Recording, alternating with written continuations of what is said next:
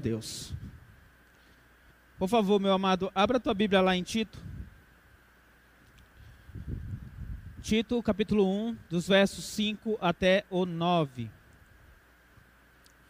Confesso para vocês que esta mensagem, a preparação dela, é, estava dizendo até para minha esposa, ela é relativamente fácil, né, o, expor esta mensagem, mas ao mesmo tempo ela é difícil, porque ela nos confronta, pelo menos ela me confronta como um pastor ou como pastor desta igreja.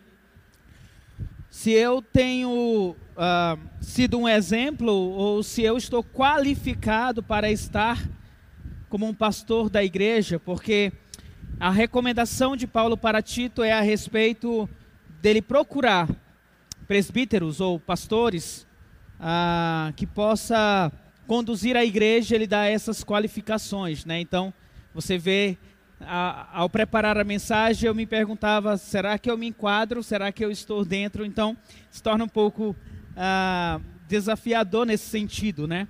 O tema da mensagem é um exemplo a ser seguido, tá bom? Eu começo perguntando o que é ser cristão. Você pode é, me dizer que cristão é aquele que é seguidor de Cristo. Está correto. Cristão é quem segue a Cristo. Mas você poderia, poderia se perguntar ah, o que significa seguir a Cristo, tá? Eu trouxe pelo menos três versículos para mostrar alguma coisa a respeito de quem é seguidor de Cristo. O primeiro está lá em João 8, capítulo 12. João 8, capítulo 12. Jesus, ele falando, ele disse assim: ah, Eu sou a luz do mundo. Quem me segue nunca andará em trevas, mas terá a luz da vida. Então, o seguidor de Cristo é aquele que não anda em trevas, mas anda na luz. Afinal, ele foi transportado do reino das trevas para o reino da luz, tá bom? Então, o seguidor de Cristo é aquele que anda na luz. Como assim? Na luz Jesus Cristo está. Ah, Mateus 16, 24. Mateus 16, 24. Jesus disse: Se alguém quiser acompanhar-me, negue a si mesmo, tome sua cruz e siga-me. Então, um seguidor de Cristo é alguém que abre mão dos seus desejos, de suas vontades para poder então seguir a Cristo. Se é necessário deixar o eu para que Cristo possa crescer. É o que Paulo diz lá em Gálatas: não vivo mais eu, mas é quem que vive em mim, mas é Cristo que vive em mim. Eu agora sou, passo a ser escravo de Cristo, servo do Senhor Jesus Cristo. Ah, não é mais o meu corpo, minhas regras, não. O corpo pode ser meu, mas as regras é do Senhor Jesus Cristo. Levítico 18:4 embora seja um texto da antiga aliança, ainda é verdadeiro, é real hoje, porque dizem: pratiquem as minhas ordenanças, obedeçam os meus decretos e sigam-nos. Eu sou o Senhor, o Deus de vocês. Então, aquele que o seguidor de Cristo é aquele que pratica as ordenanças, obedece os decretos do Senhor, do Senhor, o nosso Deus. Então, ah, como é que eu sou, como é mostrado, como eu posso dizer que eu sou seguidor de Cristo? Apenas dizendo eu sigo a Cristo?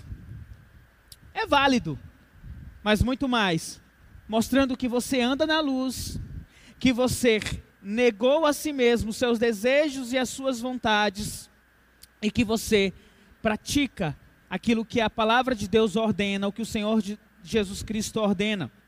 Ah, no texto que nós vamos ler agora, de Tito 1, de 5 a 9, nós vamos ver mais, umas, mais algumas qualidades daquele que segue o Senhor Jesus Cristo.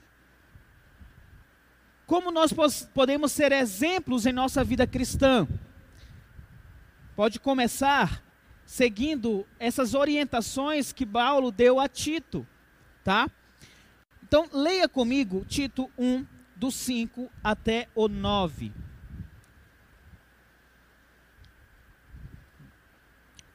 Paulo vai dizer assim: A razão de tê-lo deixado em Creta foi para que você pusesse em ordem o que ainda faltava e constituísse presbíteros em cada cidade, como eu o instruí. É preciso que o presbítero seja irrepreensível, marido de uma só mulher e tenha filhos crentes que não sejam acusados de libertinagem ou de insubmissão. Por ser encarregado da obra de Deus, é necessário que o bispo seja irrepreensível, não orgulhoso, não briguento, não apegado ao vinho, não violento, nem ávido por lucro desonesto. É preciso, porém, que ele seja hospitaleiro, amigo do bem, sensato, justo, consagrado, tenha domínio próprio e apegue-se firmemente à mensagem fiel, da maneira como foi ensinada, para que seja capaz de encorajar outros pela sã doutrina e de refutar os que se opõem a ela. Vamos orar. Senhor, mais uma vez, ó Deus, lemos aqui um trecho da tua palavra, Senhor, e mais uma vez estou pronto para pregar, Deus, então que eu seja usado pelo teu Espírito Santo que eu não fale de mim mesmo, dos meus desejos, ah, do meu querer, Pai, mas seja instruído pelo Teu Espírito Santo, Pai. Tão somente isso, Senhor, para que todos nós aqui sejamos agraciados com a Tua palavra fiel, ó Deus amado. Assim eu peço, Pai, em nome do Teu Filho amado, Jesus Cristo. Amém, Jesus. Bom, Paulo ah, deu uma missão para Tito, para que ele preparasse em Creta a, escolhesse em Creta presbíteros. Depois você vai ver bispos, né? Na verdade, bispo, presbítero e até pastor podem se referir a uma pessoa. Uma pessoa pode ser os três. Ah, o bispo seria um supervisor, o presbítero, uma pessoa mais experiente ou um ancião, e o pastor é aquele que cuida, que apacenta. Então, poderia se referir a uma única pessoa. Nós vamos nos referir a pastor, que é muito mais conhecido por nós essa palavra pastor ao invés de presbítero, né? Mas de qualquer forma, Paulo, ele dá qualificações dizendo, olha, as pessoas que vão é, ser líder na igreja, que vão conduzir a igreja, elas precisam ter isso aqui. E são qualificações altas, se você acompanhou aí comigo.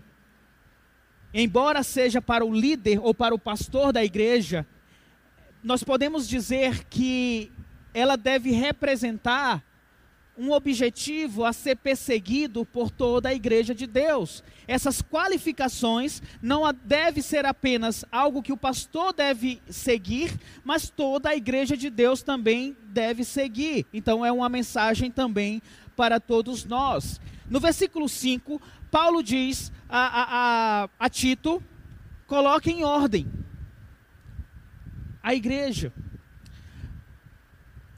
Não há certeza se Paulo esteve em Creta. O que sabemos é que haviam pessoas é, é, cretenses lá no Pentecostes. Lembra quando Pedro pregou e falou na sua própria língua e todo mundo ouviu na sua própria língua? Havia cretenses ali. Então, provavelmente, esses cretenses se converteram a Cristo e voltaram para a ilha.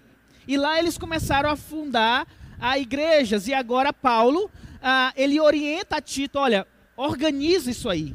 Ponha em ordem isso aí. Escolha pastores para essas igrejas nesta ilha. E as exigências ah, é mostrada para nós aqui, nós vamos falar a respeito dessas exigências. O que nós podemos observar, antes de qualquer coisa, é que essas qualificações, elas não estão baseadas ah, na habilidade natural do pastor ou da pessoa, não é baseado em sua inteligência, não é baseado na boa oratória, Paulo não fala sobre isso. Ele não fala a respeito de um diploma acadêmico ou da aparência física desta pessoa. Paulo fala do caráter moral do líder, do caráter espiritual que ele precisa ter e a habilidade de ensinar fielmente a palavra de Deus. Então, esses são os requisitos básicos para alguém que vai liderar a igreja de Deus, tá? Mas vamos lá, versículos 6 e 7, ele diz: É preciso que o presbítero seja irrepreensível, marido de uma só mulher, tenha filhos crentes, que não sejam acusados de libertinagem ou insubmissão Por ser encarregado da obra de Deus, é necessário que o bispo seja irrepreensível, não orgulhoso, não briguento, não apegado ao vinho, não violento e nem ávido por lucro desonesto. Então vamos para a primeira, ter uma reputação irrepreensível, tá? A pessoa irrepreensível é aquela que não é chamada a atenção. E é justo ela aparecer na cabeça das qualificações, porque as demais fluem dela. A pessoa irrepreensível, ela não é chamada a atenção por suas ações, por suas atitudes, nem por suas palavras. Ela ser irrepreensível não significa que a pessoa vai ser perfeita, que ela não pode pecar, tá bom? Porque se significasse isso, Tito não poderia ser considerado pastor, nem mesmo Paulo, nem eu poderia estar aqui pregando para vocês, e jamais você conseguiria colocar alguém aqui para conduzir a igreja, porque todos nós pecamos, né? Nós temos o pecado ainda, mas a, a, palavra irrepreensível diz respeito a uma conduta que a pessoa tem correta, honesta, íntegra, que busca a verdade. Ela tem essa conduta, esse padrão baseado na palavra de Deus e a segue e a persegue. Ela estabelece este alvo e ela segue em direção a este alvo. Por exemplo, amando a esposa, a esposa sendo auxiliar do seu marido, o filho sendo obediente ao pai, falar a verdade, amar a Deus, servir com alegria, dar bom testemunho. A conduta irrepreensível é aquela conduta que busca cumprir o que a palavra de Deus ordena, a fim de não chamar a atenção para os erros. Paulo está dizendo que o líder cristão, e consequentemente a igreja de Deus deve estar acima de acusações e, de, e também de escândalos. Deve se comportar na sociedade de tal forma que as pessoas não tenham o que apontar ou desabonar a conduta dele. Este é um viver irrepreensível.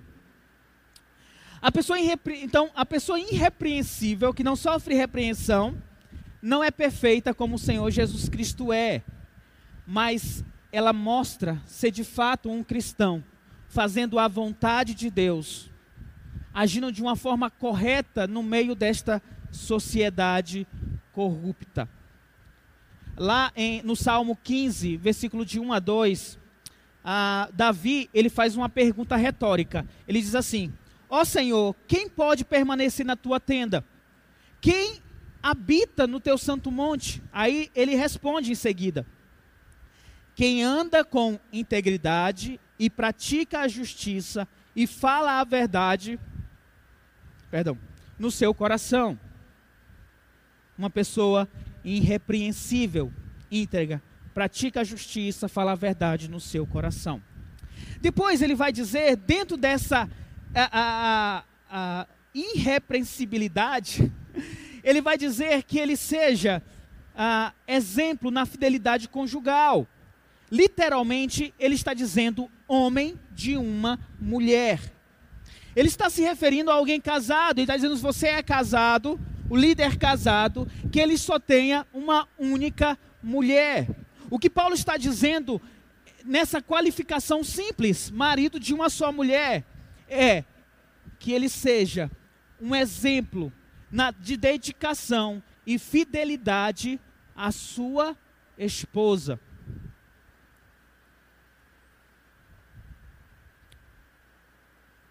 Lembrando que eu disse, é uma qualificação para Tito escolher o líder da igreja, mas que se aplica a toda a igreja, um exemplo a ser seguido por toda a igreja. Você casado, que você seja fiel à sua única esposa, tá? Quem está namorando também, viu? Noivo também. É o mesmo princípio. Bom, eu quero destacar duas coisas com relação a essa fala de Paulo. Primeiro, eu quero reforçar, eu não sei se Paulo pretendia dizer isso, tá? Ah, quando ele disse marido de uma só mulher, mas eu quero ressaltar o casamento hétero como um padrão de Deus, marido de uma só mulher. naquela época de Paulo, tanto os gregos como os romanos, a prática do homossexualismo era algo um pouco era natural até para os gregos essa questão da homossexualidade, em especial homem com homem.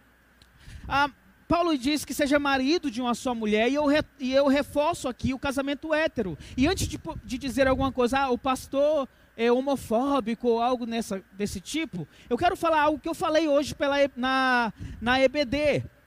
Nós não falamos contra a pessoa, mas é contra a prática que é descrita na Bíblia como um pecado, que é o homossexualismo. Deus ele estabeleceu o homem e a mulher. Ele criou a mulher para ser auxiliadora do homem e o homem deveria então cuidar, zelar por esta mulher, pela sua costela. E isso de fato ainda não mudou. O grande embate da igreja hoje com a, a, a homossexualidade é que a homossexualidade ela quer ter o status de não pecado. Ela quer que a igreja aceite como não pecado.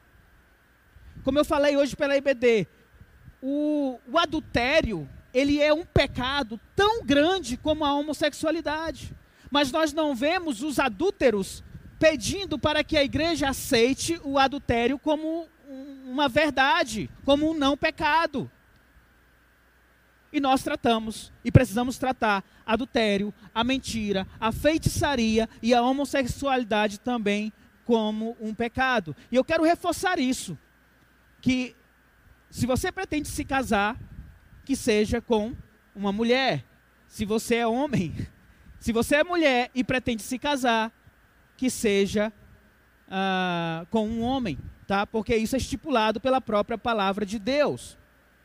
Um segundo destaque é para o casamento monogâmico. Na época de Paulo também existia a poligamia. Um homem poderia ter outras esposas. Mas Paulo vem reforçar que o marido seja de uma só mulher. E ele está se referindo que o seu amor, maridão, a sua dedicação é para esta pessoa, para sua mulher, para quem com, com quem você se casou. E a ideia contida aqui é que você é marido e você se dedica a essa mulher externamente, ah, com o seu olhar, ah, com o seu desejo, com as suas motivações, com o seu amor, e também externamente. Os seus pensamentos, os seus sonhos é para esta mulher. Porque existe muito homem, eu creio que exista, que ah, fisicamente pode até ser fiel com a sua esposa mas lá na mente, lá na cabeça, já adulterou tantas vezes, com tantas mulheres, de tantos jeitos diferentes. A, a ideia de ser marido de uma só mulher é holística, é completa. É a mente, é fisicamente, mentalmente, você se dedica como marido para a sua esposa. E eu quero destacar aqui essa, essa função que nós temos como homens, que Deus nos deu se você ler a palavra de Deus, você vai perceber que o papel do homem ocupa um papel de liderança. Em qualquer âmbito que se coloque o homem, ele é uma liderança, em especial dentro da sua casa, dentro do seu lar. Você é um representante de Deus, um sacerdote de Deus dentro da sua casa. Nós, homens, somos. E você pode dizer, pastor, tu não conhece minha esposa, pastor. Ela é mandona eu vou falar um A, ela já de A, B, C, D, e eu não consigo ali, não, eu não consigo tomar as rédeas da minha casa. Vou dizer uma coisa para ti, meu irmão. Se te falta sabedoria para administrar a tua casa, peça ao Senhor. Tiago 5:1 fala sobre isso. Peça ao Senhor sabedoria. E eu começo dizendo para ti que o temor do Senhor é o princípio da sabedoria. Então, se você quer, não é a questão que você quer, você, como homem de Deus, você precisa ser líder dentro da tua casa. Então, comece com o seu joelho no chão e orando para que o temor de Deus esteja sobre sua vida e que esse temor seja estendido para a tua esposa e também para os seus filhos. Mas não dê as costas para a tua missão de ser o homem de Deus dentro da sua casa. Tá bom? Não faça. Uh, na verdade, uh, a gente olha a história de Adão e Eva e a gente vê que Eva foi lá, pegou o fruto proibido que Deus disse não coma, comeu e levou para o seu marido, né? Deus ele não veio questionar Eva porque ela fez aquilo. Mas você lembra que Deus foi direto para Adão. Deus disse: Cadê tu, Adão? Onde é que você está? Porque Adão era o representante da, da mulher, de Eva. Então, não fuja da raia, não fuja de sua responsabilidade de cuidar da tua casa e da tua família. Ame a sua esposa, a sua única esposa, e viva com ela até a sua morte. Segundo, filhos crentes que não sejam acusados de libertinagem ou de insubmissão, tá? Algumas palavras talvez, algumas bíblias talvez estejam escrito filhos fiéis, tá? Que não sejam acusados de libertinagem. E aí eu gostaria que você pensasse no filho pródigo, que pegou uh, os bens de seu pai e gastou tudo com festas com mulheres. É libertinagem. Uh, e insubmissão filhos desordeiros, filhos desobedientes. Se você for pensar, essas duas palavras, libertinagem e submissão, são ideias contidas dentro da rebeldia ao evangelho. Os libertinos, os insubmissos, eles não herdarão o reino dos céus. E a ideia básica aqui que Paulo está trazendo é: o líder da igreja, ele deve saber administrar a sua casa, sua esposa e seus filhos, para que também possa administrar a igreja de Deus, né? É claro, nem o pai, nem uma mãe é responsável pela rejeição do filho ao evangelho, pela não salvação do filho. Cada um de nós, seja pai, seja mãe, seja filho, é responsável pela sua vida diante de Deus. E eu sei que muitos pais zelosos podem tentar mostrar os ensinamentos da verdade de Deus, a verdade que liberta, a santificação ah, pela fé no Senhor Jesus Cristo. Mas pode ser que o filho se entregue à libertinagem ou à insubmissão. O que Paulo está nos dizendo aqui é que se isso acontecer, o pastor ele não pode liderar a igreja porque ele não conseguiu trabalhar a liderança dentro de sua casa, nem resgatar o seu filho, nem manter o seu filho no caminho do Senhor, tá? Ah, eu lembro de um professor do seminário que ele nos disse uma história que lhe aconteceu. Ah, ele, ele pastoreava uma igreja, ele recebeu um telefonema, pastor, a sua filha, eu vi sua filha no bar ali assim, assim assado. Ele pegou o carro e foi lá e constatou que era verdade, chamou a filha, foi conversar com a filha. Depois da conversa, ele entrou em contato com a igreja e disse: Eu não posso uh, estar à frente da igreja no momento. E ele se ausentou do ministério para que pudesse trabalhar com a sua filha, para que pudesse resgatar a sua filha.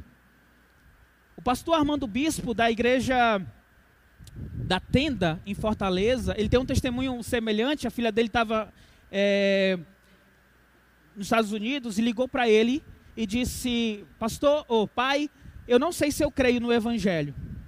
Eu acho que eu não acredito mais em nada do que está na Bíblia.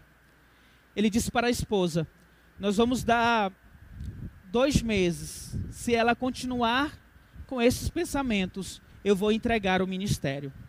Isso quer dizer que ele ficou de mãos atadas, não fez nada com ela? Não ele começou a enviar material para ela. Filha, leia isso, leia aquilo. Conversou, começou a conversar com ela. Até que, antes de completar os dois meses, a filha ligou e disse que a fé foi renovada. Ele disse: uh.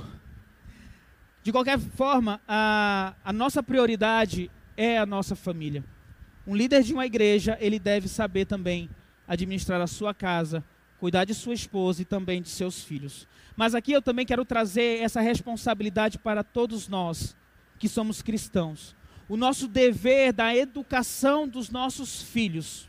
Nesta semana, em nossos pequenos grupos, o texto falava a respeito da família comum. E o autor disse assim: é dentro da casa, é dentro da família que nós podemos encontrar uma escola de teologia É dentro da casa da família que os nossos filhos podem ser ensinados da palavra de Deus, sendo responsabilidade do pai e da mãe ensinar esta palavra de Deus. E aqui eu quero reforçar uma prática que poucos fazem, que é o culto familiar. Gente, o culto familiar é uma ferramenta incrível que é nos dado de sentar junto à mesa, de conversar sobre a palavra de Deus, de orar uns pelos outros. Tenta fazer isso nas terças-feiras, já que nós oramos pela igreja, tenta juntar a tua família na terça. Ore pelos pedidos que são colocados. Leia a palavra de Deus juntos. Eu estou praticando com meus filhos esse ano a leitura toda da Bíblia. É um desafio enorme. Estamos atrasados, estamos em Mateus ainda. Mas nós vamos chegar lá. Eu disse nem que a gente passe o dia todo lendo a Bíblia. Mas tem sido uma experiência muito boa com eles. A gente demora tanto, não apenas porque, por exemplo, agora estão no sítio, a gente não vai poder ler, mas eles fazem muitas perguntas. E eu espero que tudo aquilo sirva para o fortalecimento da fé das minhas crianças e dos meus filhos. O culto familiar é importante. Você que tem filhos pequenos, pense da seguinte forma: você tem um, um, um diamante lindo, mas que precisa ser lapidado com a palavra de Deus. Você, pai, tem essa responsabilidade de lapidar esse diamante. Você pode me dizer, pastor, mas os meus filhos já são grandes. Eu já não tenho. A minha a, a minha ferramenta já não é suficiente para lapidar. Então, ore, ore e não cesse de cessar de orar pelo teu filho, para que Deus possa lapidar esse diamante, a vida dele. Eu sei que muitos cristãos trabalham duro, ah, dão suporte para a sua família, tenta gerenciar a família, dando o suporte financeiro, uma estrutura de obediência. Os filhos são obedientes. Mas sabe onde erram? Extremamente erra... esse erro é fatal, é na condução dos filhos para a salvação, do ensino da palavra de Deus, da santificação, do serviço cristão. Infelizmente, algumas famílias pensam que entregando para a igreja, para o geração futuro ou para o OANSE, eles vão ser educados espiritualmente. O, o, o ambiente primário da educação cristã é dentro de nossas casas, é dentro da tua casa. É com a tu, pai, sendo um exemplo, tu, mãe, sendo um exemplo, com a sua Bíblia na mão, lendo, orando, compartilhando com eles as dificuldades que você tem também como família. Está com problema financeiro? Filho, vem cá, nós estamos passando por um problema financeiro. Ora conosco, vamos orar. Estou doente, ora por mim. Faça com que teu filho participe da tua vida espiritual também. Nós cantamos aqui, meu Deus. Nós falamos, meu Deus, e às vezes nas orações nós também dizemos, meu Deus, mas também precisamos aprender a prática de, de você, pai, mãe, dizer, meu Deus, mas é Deus da, da minha esposa, é Deus também do meu filho, e levar esse teu Deus para dentro da tua casa, não ficar apenas com você. No próximo ano nós vamos ter um, vou falar isso domingo, nós vamos ter um ministério dentro da igreja que é um ministério voltado para a família, tá? Então esteja orando por esse ministério. Mas eu quero falar para os filhos, tá? Especial os filhos ainda criancinha, adolescente e jovem, tá? A pior dor de um pai cristão ou de uma mãe cristão é perceber que o seu filho que ele está perdendo o seu filho para este mundo. Nas conversas que eu tenho com alguns pais que têm filhos que, estão começando a andar por este mundo, a gente dá para ver a dor no coração deles de saber que há um caminho, um caminho correto, certo, diante da palavra de Deus, mas esse filho está pegando um outro caminho. E às vezes os pais podem parecer chatos, viu, filhos? E às vezes os pais podem parecer chatos, talvez antiquados. E no desespero o pai a, a, a, proíbe, o pai briga, o pai diz não, o pai quer trancar você na porta, a, porta do seu quarto. E só Deus sabe o que está no coração deste pai quando percebe que, o, que ele está caminhando em um caminho que busca a santidade, mas o filho está começando a ir por um outro caminho. Filho, estes pais, eles estão buscando, e muitas vezes desesperado, podem até cometer exageros, mas o que eles querem é que vocês estejam no caminho do Senhor.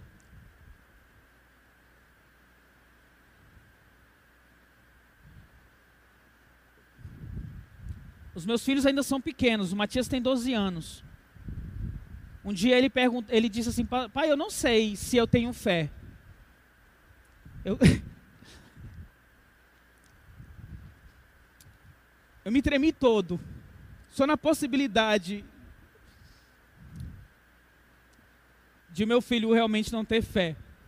Eu fui explicar para ele o que era fé, né?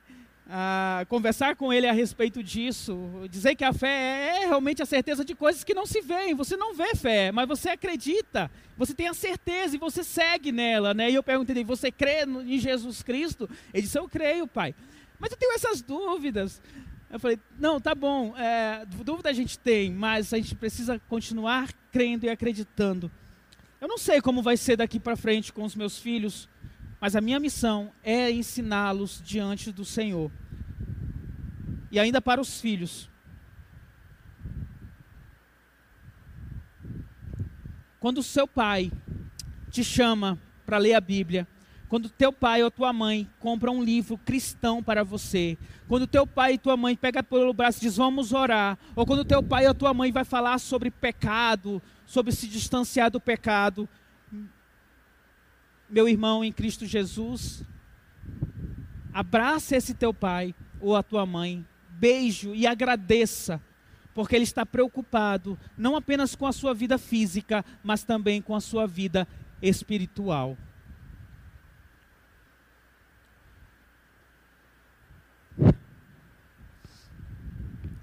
É nosso dever cuidar de nossos filhos, para que eles continuem no caminho do Senhor pai, mãe, não vamos fugir. Continua, persista, insista, ore pelos seus filhos. E filhos, também honre o seu pai e a sua mãe. Busque o zelo no caminho do Senhor. Bom, vamos seguir aqui. Eu perdi, até, não é que eu perdi, foi bastante tempo aqui nessa parte, mas é, é, Tito, no versículo 7, diz: Por ser encarregado da obra de Deus, é necessário que o bispo seja irrepreensível, não orgulhoso, não briguento, não apegado ao vinho, não violento, nem ávido pelo lucro desonesto. Ele é encarregado pela obra de Deus, portanto, ele precisa ser exemplo, e por ele ser exemplo, ele precisa continuar a ter essa vida irrepreensível. A primeira vez que Paulo falou irrepreensível foi com relação à família ao trato com a esposa e também para com os filhos. E agora ele fala a respeito de, do próprio ministério. E ele vai dizer que ele não seja orgulhoso, ou seja, que ele não se vanglorie e não ache que a sua vontade tem que ser imposta para a igreja ou para que todos possam segui-la.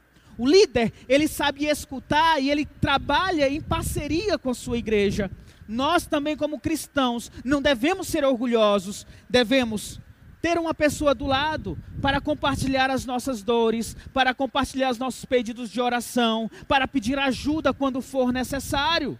Uma pessoa orgulhosa, ela está precisando de, de uma cesta básica, mas ela diz: Ah, não, eu não vou pedir. Eh, não sei, a igreja, será que a igreja tem? Meu irmão, se precisa, peça. Se a igreja não tiver, ela vai dizer.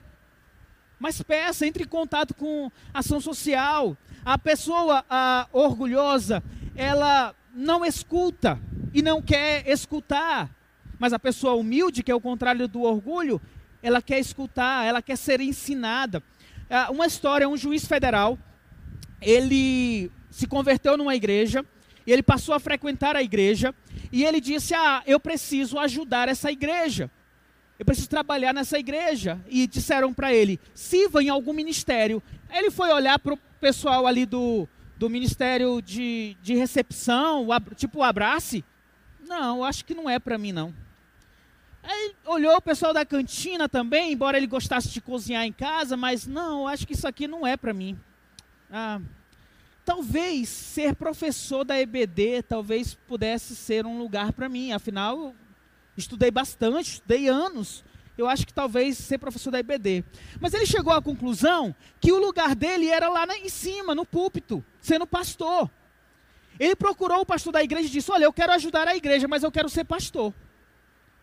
O pastor disse: Não, claro, pode ser, mas eu preciso que você possa conhecer mais a palavra de Deus. Vamos fazer um acordo? Estude durante um ano a palavra de Deus, a Bíblia. Eu me comprometo a te ajudar, a indicar um curso. Bom, resultado: no final de um ano, ah, aquele juiz federal, ele estava recepcionando as pessoas, ele estava levando água para os professores da EBD durante a EBD. E se precisasse de alguém na cantina, no trânsito, ele se colocava à disposição para ir lá servir.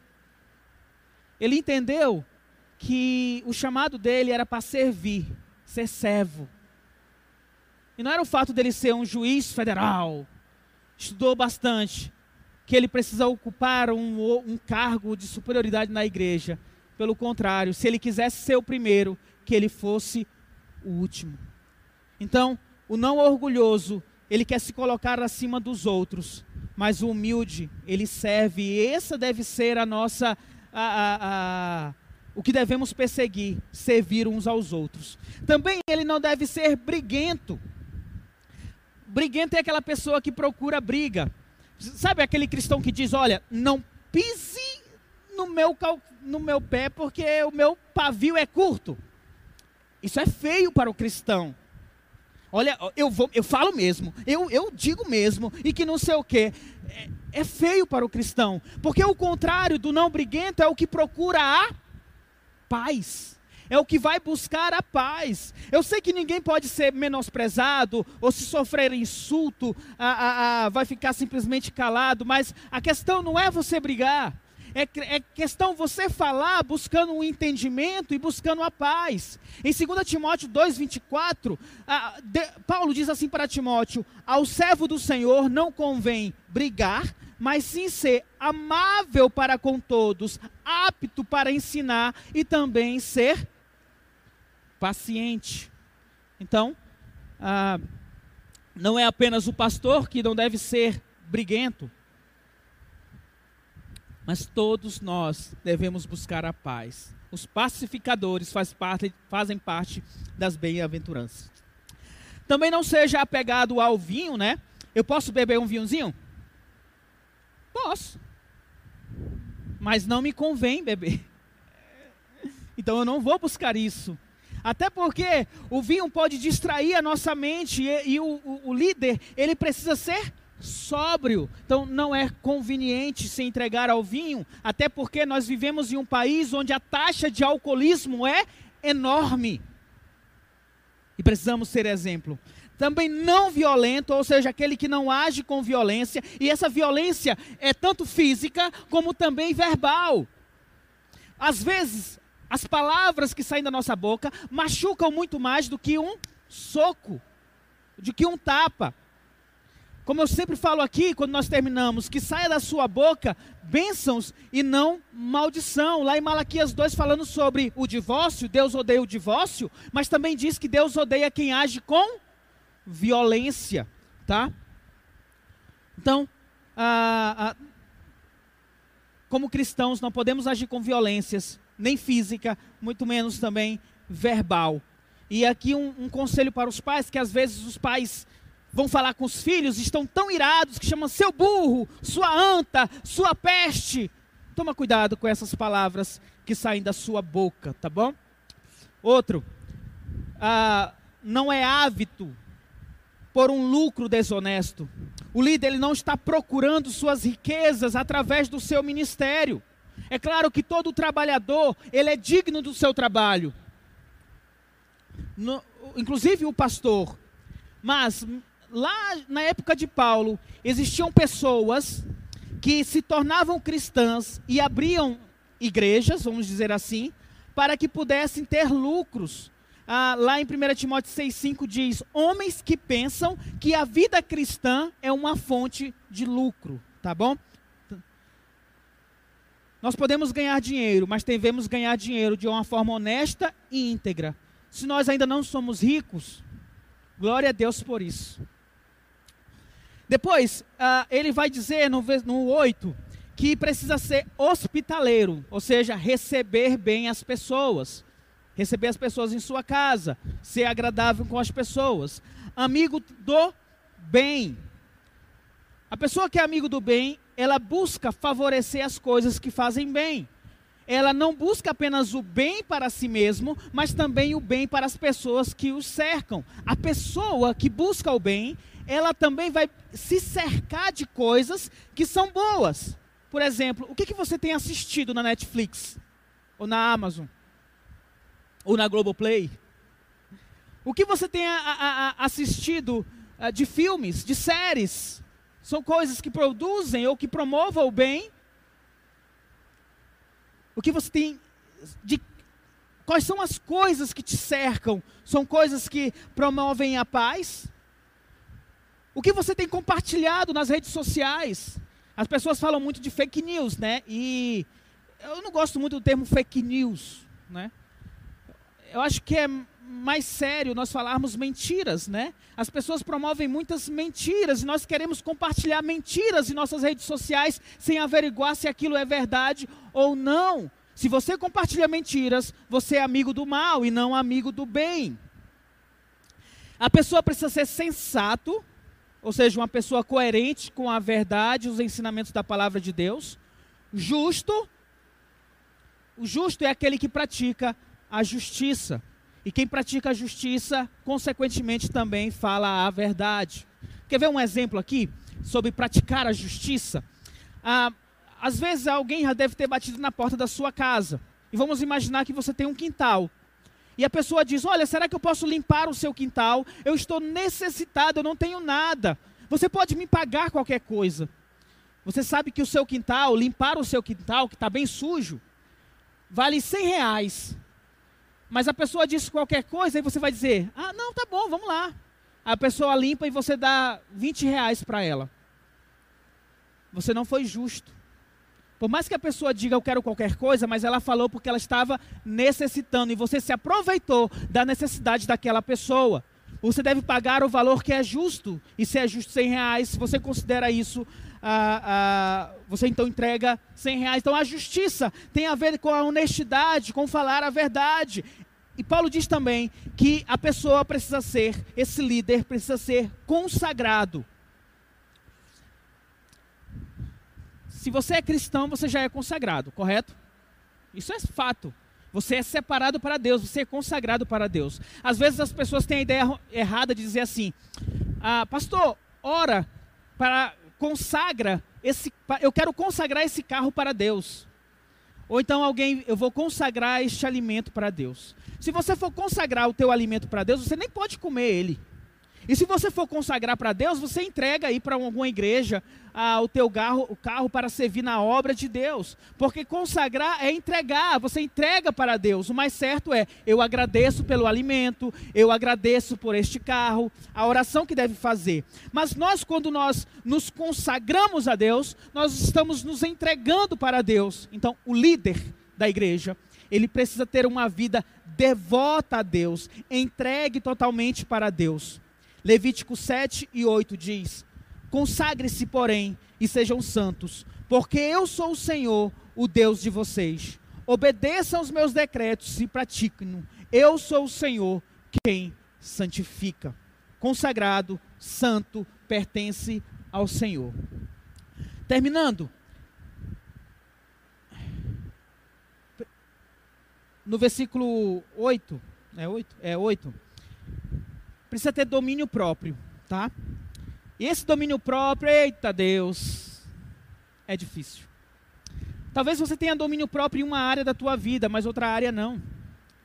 O grande erro que nós temos com relação a pecados, nós cometemos pecados porque nós não temos um domínio próprio para segurar aquele pecado. Nós dizemos assim, eu não quero fazer, mas aí você vai e faz. Por quê? Porque você não tem, perdão, um domínio próprio. E, e, e eu só quero alertá-lo que o domínio próprio tem a ver com o seu temor a Deus, o temor ao Senhor. Sabia disso? Falando a respeito de pecado. Porque vamos imaginar que uma pessoa tem problema com pornografia. Em que momento ela olha pornografia? Quando ela está sozinha. Em frente da mãe dela, ou dele, ele não olha pornografia. Ele não olha pornografia no meio do shopping, quando está todo mundo ali ao redor. Mas só quando está sozinho. Por que isso? Porque essa pessoa, ela teme a mãe ou o pai, teme também a sua reputação, o que as outras pessoas vão olhar ou o que elas vão dizer. Mas ela não teme o Senhor que está olhando, que está vendo o que está acontecendo.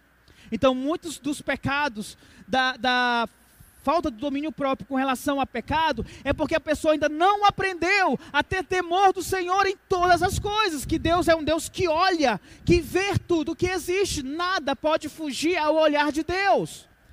Mas poderíamos até mais falar sobre o domínio próprio com relação dentro de nossas casas. Por que, que você não coloca o culto familiar dentro da tua casa? Porque se eu perguntar, provavelmente todo mundo vai dizer aqui, pastor, isso é interessante, isso é legal porque você não tem domínio próprio para escolher um tempo e chamar a tua família para estar ao redor da mesa e compartilhar da palavra de Deus.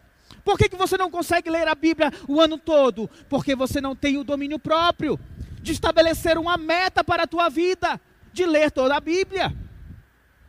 Bom, e finalmente no versículo 9, a orientação é que esse líder apegue-se firmemente à mensagem fiel de maneira como, da maneira como foi ensinada, para que seja capaz de encorajar outros pela sã doutrina e de refutar o que se opõe a ela, tá?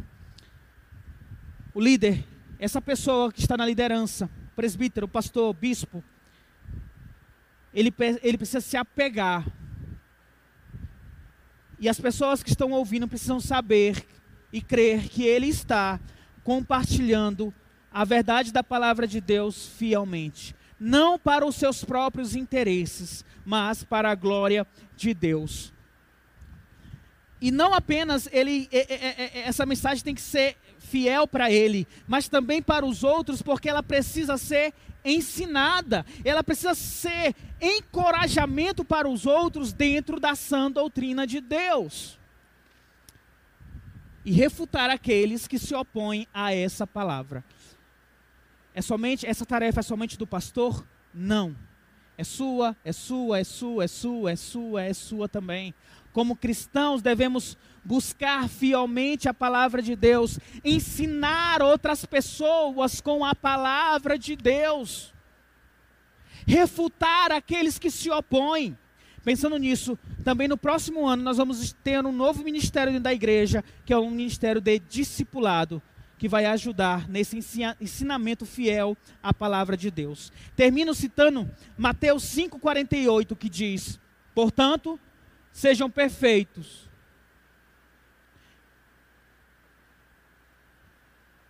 Como é perfeito o Pai de vocês que está nos céus. É alta. Essas qualificações são altas. Mas nem por isso devemos desistir Antes devemos prosseguir para o alvo de nossa soberana vocação. Que Deus nos abençoe. Nós vamos orar. E eu gostaria de orar, como eu falei, pela família, eu gostaria de orar pela tua família. E eu peço que você coloque a tua casa diante de Deus.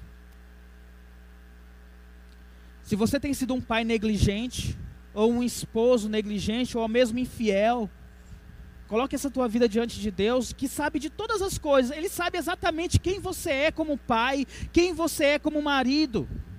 Você não pode esconder isso de Deus. Mas o que ele te chama é para uma vida santa. Então coloque a tua vida diante dele. Você como mãe tem exercido o seu papel de auxiliadora. Tem buscado a obediência dos teus filhos, tem ensinado os teus filhos nas sagradas escrituras de Deus. Você, é filho, tem sido obediente aos teus pais, tem honrado teu pai e tua mãe, tem zelado pela proteção deles, tanto física como espiritual. Será que você, filho, tem ouvido as coisas que este mundo está oferecendo? Ó oh, filho, eu te peço, feche os teus ouvidos para coisas deste mundo e foque o teu olhar, os teus ouvidos para as coisas que vêm de Deus, que vêm do alto. Pai amado, eu quero direcionar esta oração agora, Pai amado, para todas as famílias, ó Pai, aqui representadas, seja no templo ou aquelas que estão nos assistindo. E coloca o Senhor as nossas casas, ó Pai amado, diante de Ti, Senhor. Eu coloco, Senhor, minha casa diante de Ti, Senhor. Porque somente com o Teu auxílio, ó Deus amado, nós conseguiremos ser uma família, Deus amado, de acordo com a Tua palavra. Somente com o Teu auxílio teremos famílias aqui consagradas e santas diante de Ti, Senhor. Que o Pai, ó Deus amado, exerça, Senhor, esse ministério que Deus deu de orientar os seus filhos, ó Pai, com a sabedoria que venha de Ti. Que o marido, ó Pai, ame a sua única esposa com um amor sacrificial, com um amor abnegado, com um amor, Senhor Deus, sem restrições, ó Pai amado. Que a mulher, ó Pai amado, seja auxiliadora, cooperadora do marido, ó Deus amado uma educadora para com os seus filhos, uma parceira na educação dos filhos, ó Pai. E peço, Senhor, pelos nossos filhos, ó Deus, proteja-os, ó Senhor, contra este mundo mal, contra as armadilhas do diabo, Senhor. Converta-os o coração deles a Ti sempre, ó Pai amado que nós tenhamos sabedoria, Pai, na condução dos nossos filhos diante da tua cruz e diante da tua graça, que sejamos usados pelo teu Espírito Santo para conduzir as nossas famílias, ó Pai. Suplicamos a Ti, Senhor, porque Tu somente pode nos ajudar. E ensine a cada um de nós a ter temor do Senhor diante das Escrituras sagradas, ó Pai. Institui em nossas casas, ó Pai, o culto familiar, o amor à nossa família, Senhor Deus. Que sejamos exemplos, ó Pai, onde quer que estejamos, ó Senhor. E eu, como pastor desta igreja também, Senhor, possa perseguir e ter em minha vida as qualificações aqui contidas na tua palavra, Senhor. E que teu nome seja glorificado por mim, seja glorificado por esta igreja, pessoas santas que buscam ser fiel à tua palavra, que ensinam esta palavra a outros, a ponto até de refutar aqueles que são contrários, a fim de que o teu nome seja glorificado, Senhor. Não a nós, Senhor, mas só o teu nome na glória. Assim nós oramos, Pai, em nome do teu Filho amado, Jesus Cristo. Amém, Jesus. Amém.